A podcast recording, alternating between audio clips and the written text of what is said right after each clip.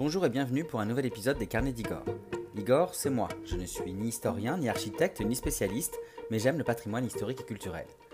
Aujourd'hui, je vous propose de me suivre à Paris, à la découverte des armoiries de la capitale et des origines de sa devise bien connue, Fluctuat Nec Mergitur.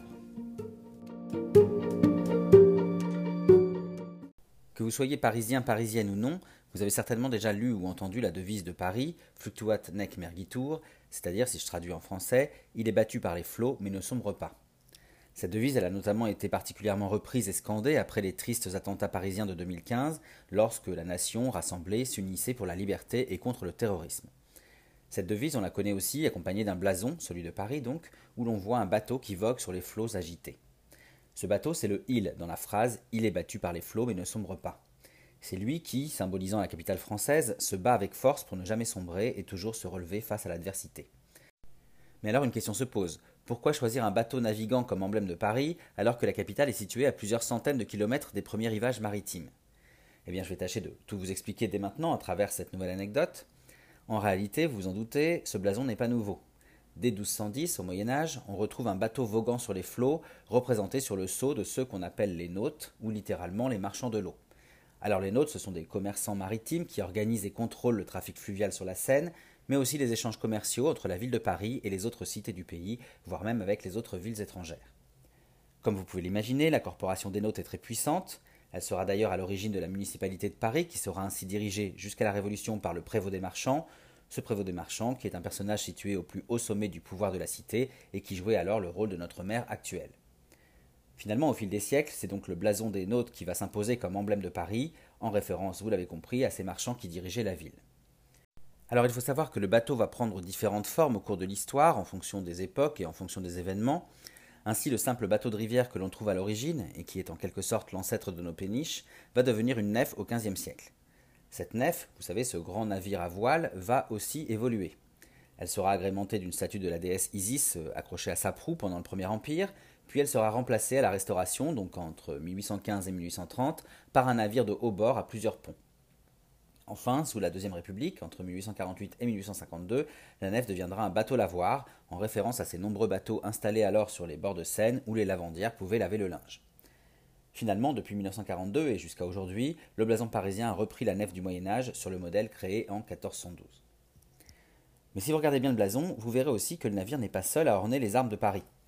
En effet, depuis le décret du 20 août 1949, promulgué par le président de la République Vincent Auriol, le euh, bateau est surmonté d'une couronne qui rappelle les remparts de la cité médiévale et le symbole de son indépendance vis-à-vis du pouvoir central. Sur le côté gauche, la branche de chêne avec des glands représente la bravoure des Parisiens. Sur le côté droit, la branche de laurier avec des baies est symbole de victoire. Plus bas, on trouve également trois décorations décernées à la ville de Paris au cours de son histoire la Légion d'honneur, remise en 1900 au centre, la Croix de guerre datant de 1919 à droite et la Croix de la Libération décernée en 1945 à gauche. Concernant les couleurs maintenant, les célèbres bleus et rouges de Paris, elles sont traditionnellement attribuées à la ville depuis 1358, lorsque, sous la conduite du prévôt des marchands Étienne Marcel, des bourgeois parisiens se sont insurgés contre l'augmentation des prélèvements fiscaux par le pouvoir royal. Pendant cette révolte, pour marquer leur mécontentement et se reconnaître, les partisans d'Étienne Marcel avaient alors choisi de porter une cagoule à moitié rouge et à moitié bleue. C'est comme ça que le bleu et le rouge sont apparus officiellement sur le blason. Alors cependant, à la suite de ces soulèvements et pour marquer l'autorité royale, le pouvoir en place va imposer les fleurs de lys sur les armes de Paris dans la partie haute du blason, c'est-à-dire dans la partie bleue. Alors ces fleurs de lys, elles vont être retirées euh, sous la Révolution, puis elles seront remplacées par des abeilles impériales sous le Premier Empire de Napoléon Ier, avant de devenir des étoiles sous la Deuxième République. Alors pour l'anecdote, sachez qu'après la guerre franco-prussienne de 1870-71, l'homme politique Edgar Quinet va même proposer qu'on remplace les fleurs de lys par des pigeons voyageurs. Alors pourquoi? Eh bien parce que ces volatiles ont rendu un grand service aux Parisiens pendant le siège de Paris par les Prussiens, c'était une façon de, leur rendre hommage.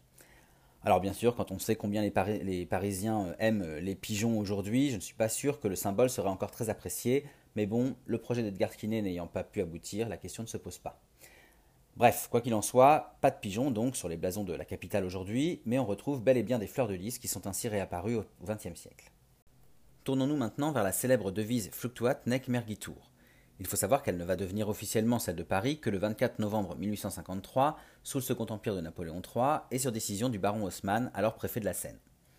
Cette devise n'est pas nouvelle, elle est déjà présente au XVIe siècle, mais elle alternait jusqu'alors avec d'autres devises, dont une autre célèbre, Sigillum Mercatorum Aquae Parisus, qui existe depuis le XVe siècle et qui signifie simplement le sceau des marchands de l'eau de Paris. Ici aussi, vous voyez que la référence aux notes est très claire. Voilà, j'espère que cette anecdote vous a plu. Pour en savoir plus sur cet emblème et sur l'histoire de Paris, je vous invite à visiter le magnifique musée Carnavalet. Le musée Carnavalet qui est logé au cœur du quartier du Marais et qui a rouvert ses portes l'an dernier. C'est vraiment un passage obligé pour les amoureux de la capitale, bien sûr, mais aussi pour les férus d'histoire et d'art décoratif. Pour finir, je vous remercie pour votre écoute et je vous invite donc à visiter mon blog, lescarnetsdigor.fr, pour retrouver d'autres anecdotes et d'autres visites de milieux historiques et culturels favoris dans les articles et les podcasts dédiés. Vous pouvez aussi me suivre sur Facebook, Instagram et YouTube pour retrouver toutes mes actualités en photo et en vidéo.